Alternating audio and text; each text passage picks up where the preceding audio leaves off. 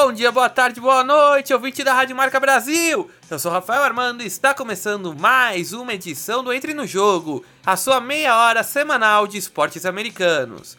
Patriots e 49ers invictos na NFL, zebra nos playoffs da MLB, pré-temporada da NBA e mais uma semana de NHL. Bora para os destaques do programa de hoje! Na MLB, Washington Nationals derrota os Los Angeles Dodgers e sai na frente contra os St. Louis Cardinals da final da Liga Nacional. Na final da Liga Americana, Astros e Yankees estão empatados. Na NHL, a comentarista Lili Rodrigues vai nos trazer um panorama dos times que melhor iniciaram a temporada. Na NFL, os destaques da sexta semana de futebol americano. Na NBA, o comentarista Marcos Rogério nos trará os resultados da pré-temporada da National Basketball Association. Fica com a gente que o programa de hoje está muito legal. O Entre no Jogo começa agora! Rock no gelo! Gol!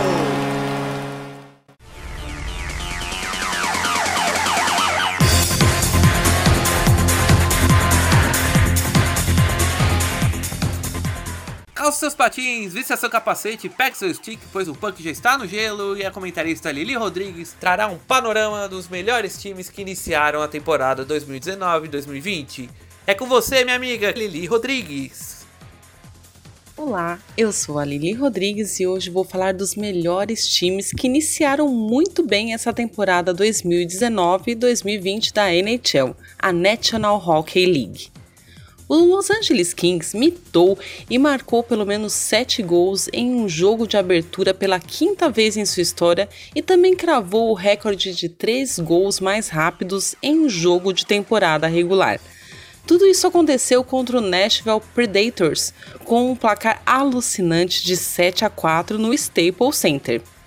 Enquanto isso, em Pittsburgh, Sidney Crosby fez dois pontos, um gol e uma assistência para ajudar os Penguins a marcar sete gols pela segunda vez nesta temporada em uma vitória de 7 a 4 fora de casa contra o Minnesota Wild. O center levou em consideração o gol de abertura em cada um dos três últimos jogos dos Penguins e ajudou, e ajudou o Pittsburgh a liderar por 1 a 0 222 vezes e só agora está atrás do Joe Turner com o feito de maior número de pontos em gols de abertura entre os, jo os jogadores ativos da NHL.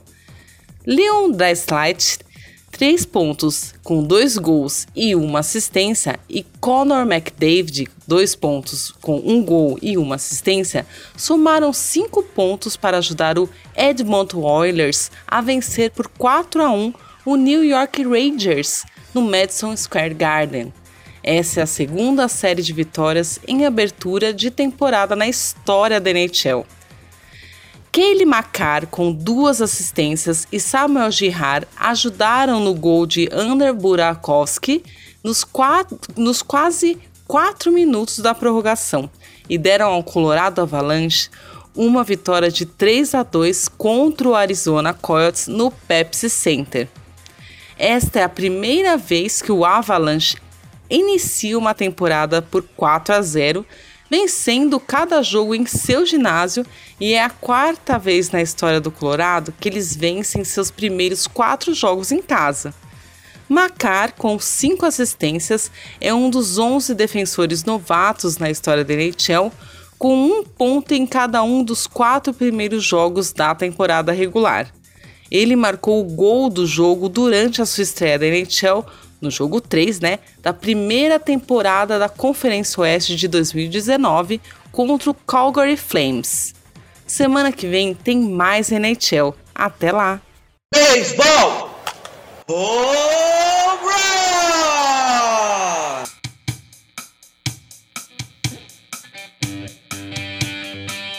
Rebatidas simples, duplas, triplas, home runs, roubos de base, strikeouts é o beisebol e os playoffs da MLB que estão entrando no jogo. No último programa, só o New York Yankees já tinha se classificado às finais de conferência, ao varrer o Minnesota Twins por 3 a 0 na melhor de 5 das semis da Liga Americana. Na outra chave da Liga Americana, o Tampa Bay Rays, que passou via wildcard, complicou a vida do melhor time da temporada regular, o Houston Astros. Enquanto os Yankees passaram tranquilos para a final, os Astros tiveram que jogar as 5 partidas. A equipe de Houston começando a série em casa por 6 a 2 e 3 a 1. Parecia que ia ser tudo tranquilo, só parecia. Quando a série passou para a Flórida, o Tampa Bay Rays aplicou uma sonora vitória por 10 a 1 e outra por 4 a 1, assim empatando a série. Mas devido à grande campanha na temporada regular, o jogo decisivo foi em Houston. Assim, os Astros derrotaram seus rivais por 6 a 1 e passaram para enfrentar os Yankees na final da Liga Americana. Grande temporada do Tampa Bay Rays. Parabéns à equipe de Tampa Bay. Em uma divisão que contém Yankees, Boston Red Sox, Toronto Blue Jays e Baltimore Orioles, todos que já foram campeões da MLB, campeões de World Series, os Rays tiveram um ano incrível, pois eles são a única equipe dessas cinco, apesar do Baltimore Orioles ter péssimas campanhas nos últimos anos, os Rays são a única equipe dessa divisão que ainda não ganharam o título de World Series. Então, fazendo uma campanha dessa e ainda fazer frente a um dos favoritos ao título, ganhar duas partidas e ficar a uma partida de avançar às finais da conferência, é motivo de orgulho para os torcedores do Tampa Bay Rays. E agora vamos à final da Liga Americana.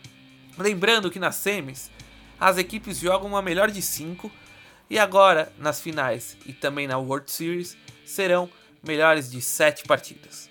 No sábado, em Planet Minute Park em Houston, os Yankees meteram 7 a 0 em cima dos Astros e mostraram que eles querem quebrar o tabu que já dura 10 anos sem títulos.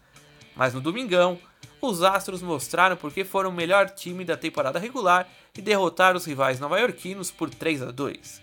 Nesse momento, a terceira partida deve estar para terminar. Semana que vem já estaremos começando a World Series e trarei todos os resultados dessa série. Agora vamos para a Liga Nacional. No último entre no jogo, o Washington Nationals acabava de derrotar o Milwaukee Brewers no jogo de wild card e assim avançou às semifinais e não tinha uma parada fácil. Ia pegar o temido Los Angeles Dodgers, o vice-campeão das duas últimas World Series, ex-campeão da MLB e que estava louco para quebrar o tabu de 30 anos sem títulos. Logo na primeira partida entre as equipes, no Dodger Stadium, o time da casa derrotou a equipe da capital por 6 a 0. Já na segunda partida, também em LA, os Nets venceram por 4 a 2, levando um empate na mala para os dois jogos na costa leste. No Nationals Park, os Dodgers mostraram por que chegaram às finais dos últimos anos e ganharam por 10 a 4 no jogo 3. Mas no jogo 4, ainda em Washington, os Nationals ganharam por 6 a 1 e os Dodgers levaram para a costa oeste a chance de ir à final da liga, decidindo em casa. No jogo decisivo, os Dodgers da parte alta da sexta entrada venciam por 3 a 0. Porém, com home runs de Anthony Randon e Juan Soto, ambos cedidos pelo arremessador Clayton Kershaw, o jogo foi para a nona entrada empatado. A nona entrada passou em branco, a nona entrada passou em branco e o jogo foi para as entradas extras. E foi na parte alta da décima entrada que a desgraça aconteceu para a equipe de LA. Com o ex-Boston Red Sox Joey Kelly no montinho, os Nationals lotaram as bases dos Dodgers. Foi aí que o terceira base dos Nets foi para o bastão e rebateu um Grand Slam. 7 a 3 para os Nationals. Washington Nationals avançam, Dodgers fica mais um ano sem sair da fila. Para quem está acompanhando o beisebol agora, um Grand Slam acontece quando todas as bases estão lotadas e o jogador rebate um home run valendo assim os 4 pontos. Feito esse adendo, vamos voltar aos detalhes da MLB desses playoffs. Enquanto os torcedores do Nets foram à loucura por chegarem à final da conferência pela primeira vez em sua história, os torcedores do Dodgers ficaram full pistola com o time, em especial com o arremessador Clayton Kershaw, o atleta que ano após ano faz grandes temporadas regulares e quando os playoffs chegam, o braço dele sente e ele acaba não atuando bem. O desgaste da relação é tanto a ponto de um jogador, a ponto de um torcedor arrancar a camiseta com o nome de Kershaw e jogar no campo do Dodger Stadium. São emoções, né? Às vezes a gente comete algumas coisas quando estamos no calor da emoção, torcendo por nosso time, que depois você se arrepende, você vê que o cara do outro lado também é um ser humano. Bom, agora vamos ver como vai ser o ano dos Dodgers na próxima temporada. Agora vamos ao outro lado da chave. O St. Louis Cardinals, campeão do centro, enfrentou o Atlanta Braves, campeão do leste. O duelo também chegou a 5 partidas. A série começou em Atlanta e os Cardinals ganharam a primeira partida por 7 a 6, em cima dos donos da casa. No dia seguinte, os anfitriões venceram por 3 a 0. Assim a série chegou em St. Louis empatada. Na terceira partida, os Cardinals jogando em casa perderam por 3 a 1 para os Braves, mas voltou a empatar a série ganhando por 5 a 4. Porém, na última e decisiva partida em Atlanta, os Cardinals massacraram a equipe de Atlanta, massacraram os Braves. Logo na primeira entrada, os Cards abriram a vantagem por 10 a 0. Isso mesmo, 10 a 0 e a partida terminou 13 a 1 para a equipe de St. Louis que agora enfrenta o Washington Nationals na final da Liga Nacional. Falando nisso, vamos às finais da Liga Nacional.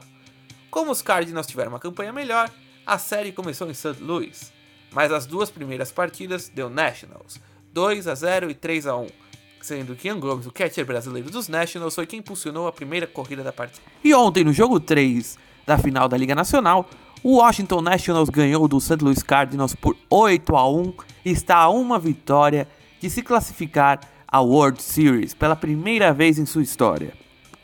Hoje, nesse exato momento, as duas equipes estão se enfrentando e, dependendo do resultado, os Nationals já, já podem estar garantidos na final. Se os Cardinals ganharem hoje, eles terão mais três chances para virar esse placar, pois, como eu disse agora há pouco, é uma melhor de sete. E na semana que vem, World Series. Eu aposto em Nationals e Yankees. E semana que vem também, independente de os Nets estarem na final ou não, apesar que após três vitórias eu acho muito difícil eles não estarem, eu vou trazer o desempenho do Ian Gomes nessa pós-temporada e também na temporada regular aqui no Entre no Jogo. Então, semana que vem, World Series, o desempenho do Brazuca, que é titular do Washington Nationals.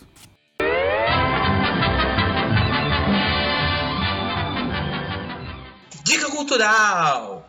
Filmes, livros, séries, músicas e todo tipo de cultura sobre os esportes americanos.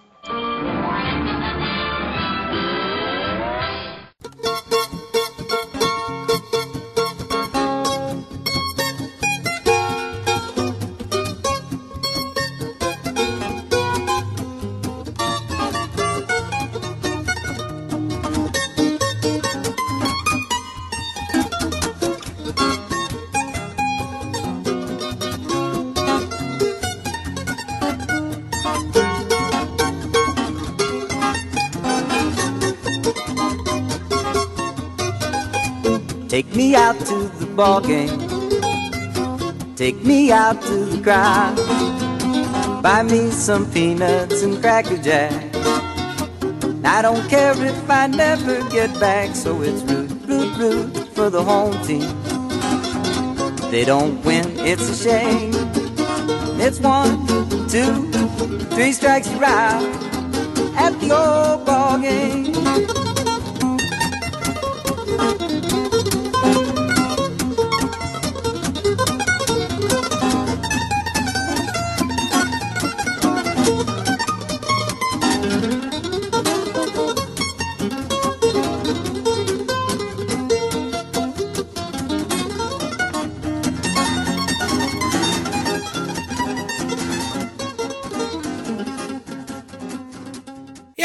Que acabamos de ouvir chama-se Take Me Out to the Ball Game. Você deve ter reconhecido dos jogos de beisebol que você possa ter ido nos Estados Unidos, dos jogos da TV. Mas essa versão que acabamos de ouvir é a do cantor de country Steve Goodman. Mas a letra da música, que todo mundo canta acompanhado pelo organista local no intervalo da sétima entrada em diversos campos do beisebol americano, principalmente no estádio do Chicago Cubs, é na verdade o refrão da canção composta pelo letrista Jack Northwood e o músico Albert von Tilzer. Escute um trecho da primeira gravação da canção.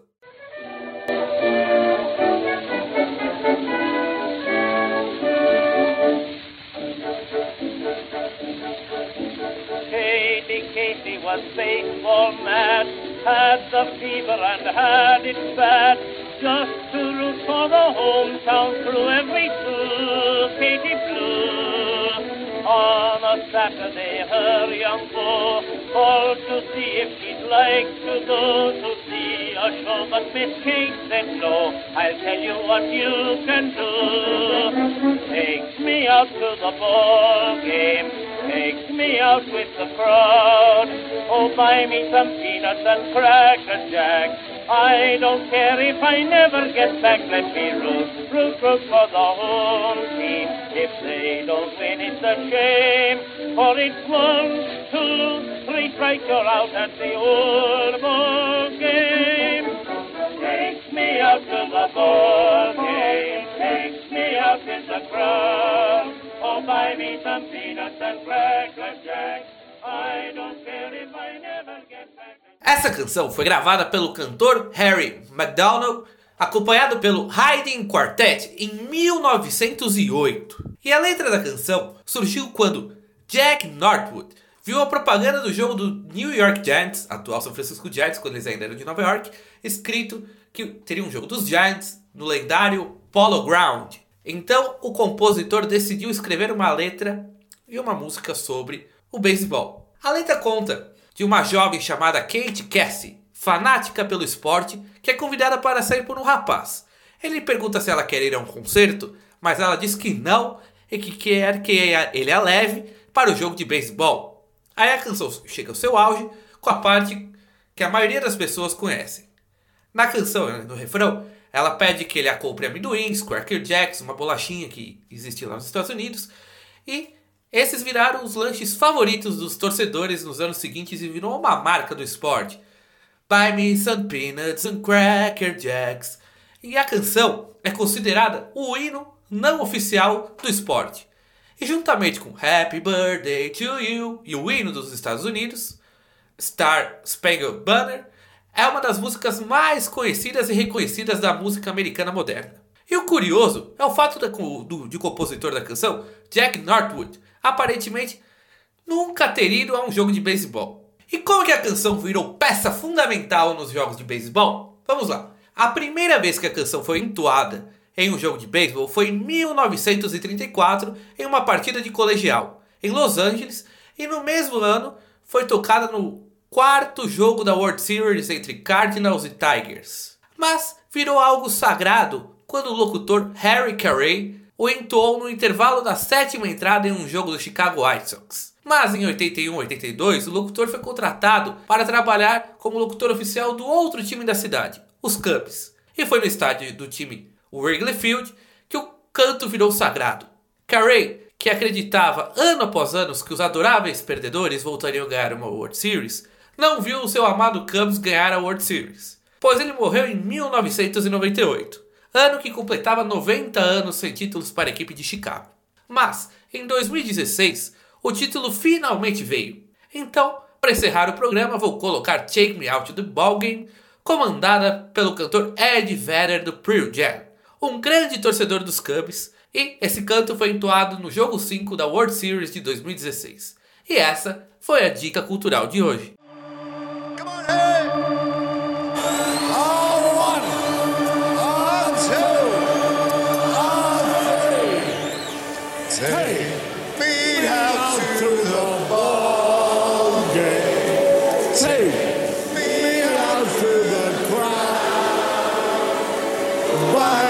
Some peanuts and cracker jack.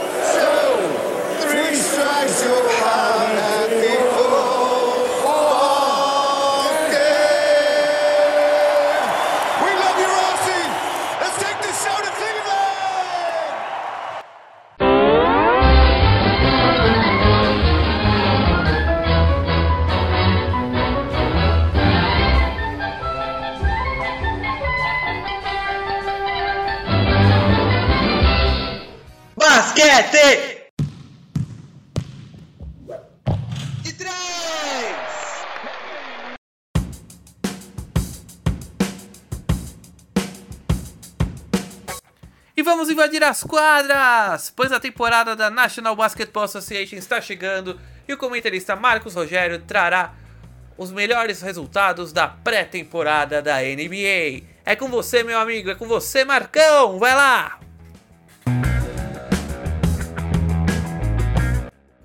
Boa noite, ouvintes do programa Entre no Jogo na sua Rádio Marca Brasil. Aqui é seu amigo comentarista e amante de NBA Marcos Rogério. Vamos a alguns jogos da pré-temporada da NBA, a National Basketball Association. Os Lakers empolgaram na primeira partida da pré-temporada, mas depois foram duas derrotas para os Nets de Brooklyn. Mesmo sem a dupla dinâmica de Brooklyn, Duran e Irving, os Nets ganharam uma partida em Nova York e uma partida em Los Angeles. Agora a sensação deste ano será Zion Williamson e os Pelicans de New Orleans. Jogaram e venceram as três partidas na pré-temporada, e o calor está quebrando o ar os adversários. Será que teremos um novo Rei das Enterradas? Agora vamos falar sobre algumas curiosidades de prêmios distribuídos a atletas e times da NBA.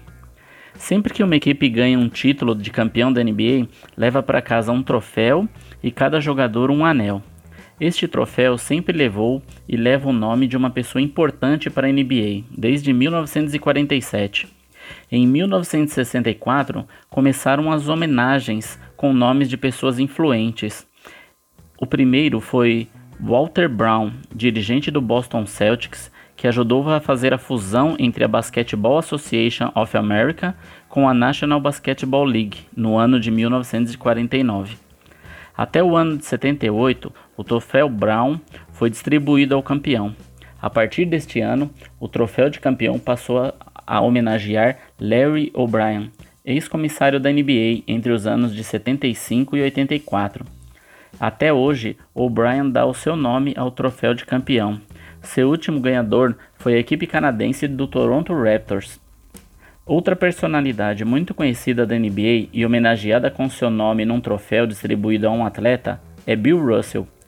Multicampeão pelos Celtics, Bill Russell dá seu nome ao troféu entregue ao MVP, o jogador mais valioso das finais. O último vencedor foi Kawhi Leonard, do Toronto Raptors. Além do troféu Morris Podoloff, entregue ao MVP da temporada regular. Quem levou este troféu na temporada 2018-2019 foi o grego Giannis Antetokounmpo, do Milwaukee Bucks. Estas foram algumas curiosidades sobre alguns prêmios individuais entregues a equipes e jogadores ao longo das temporadas.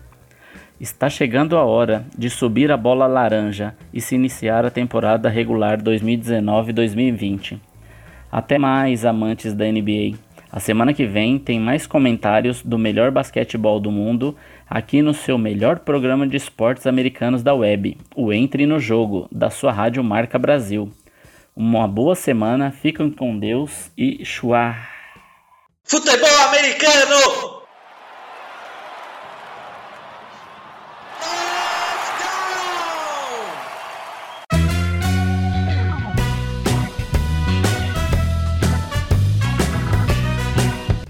Semana 6, já estamos na sexta semana da National Football League. Das 17 semanas, já se passaram 6. Infelizmente, o nosso comentarista Lucas Biagio não pôde participar do programa de hoje.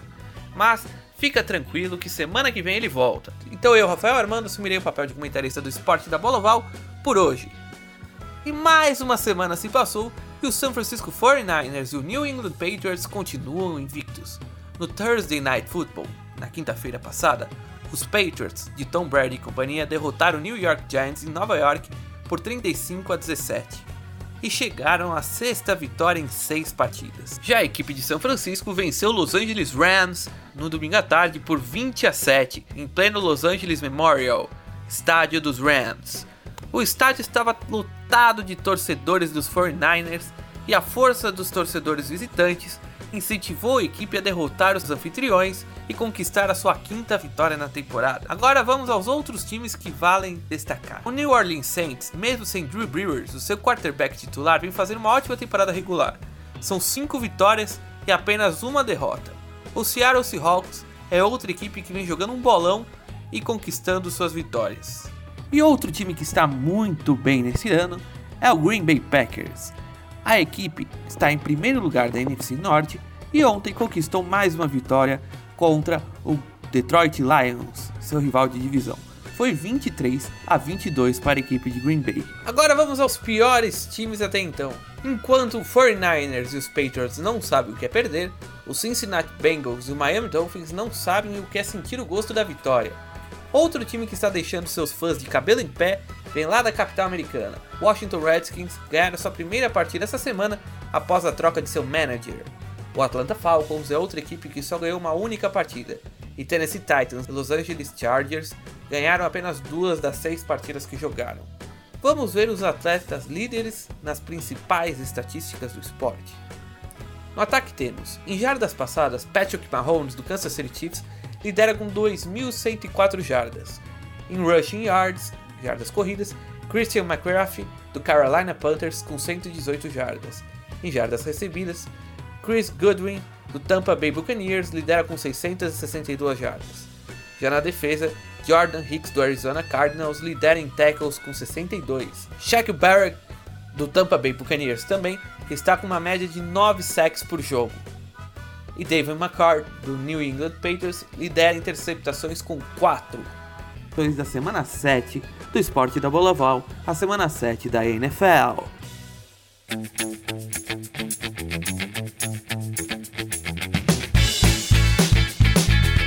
E vamos para mais um momento quiz aqui na Rádio Marca Brasil no Entre no Jogo. Hoje vamos a uma questão para testar seus conhecimentos de MLB. Quais times mais vezes ficaram com o vice da World Series e quantas vezes? Letra A: Orioles e Cubs, 7 vezes. Yankees e Giants, 12 vezes cada. Giants e Cardinals, 10 vezes cada. Ou letra D: Dodgers e Yankees, 13 vezes cada. 5 segundos para você pensar. Se você respondeu letra D, acertou. Os Yankees, além de terem 13 vices, são os maiores campeões da World Series com 27 títulos. Já os Dodgers, além dos 13 vices, têm 6 títulos de World Series. Uma como Brooklyn Dodgers e 5 como Los Angeles Dodgers. E lembrando que nos últimos dois anos a equipe de Los Angeles foi vice-campeã da World Series.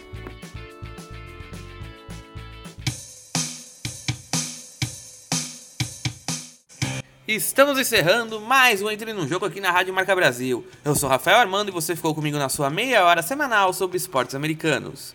E lembrando que de sábado às 11 horas, e lembrando que de sábado às 11 horas tem a reprise deste programa do Entre no Jogo e a uma hora tem a Cruzada Musical, um novo programa meu aqui na rádio, onde eu trago uma música de rock, heavy metal ou de outros estilos também que falam sobre algum momento histórico e eu conto a letra e eu conto como a letra e a música se ligam com a história do mundo.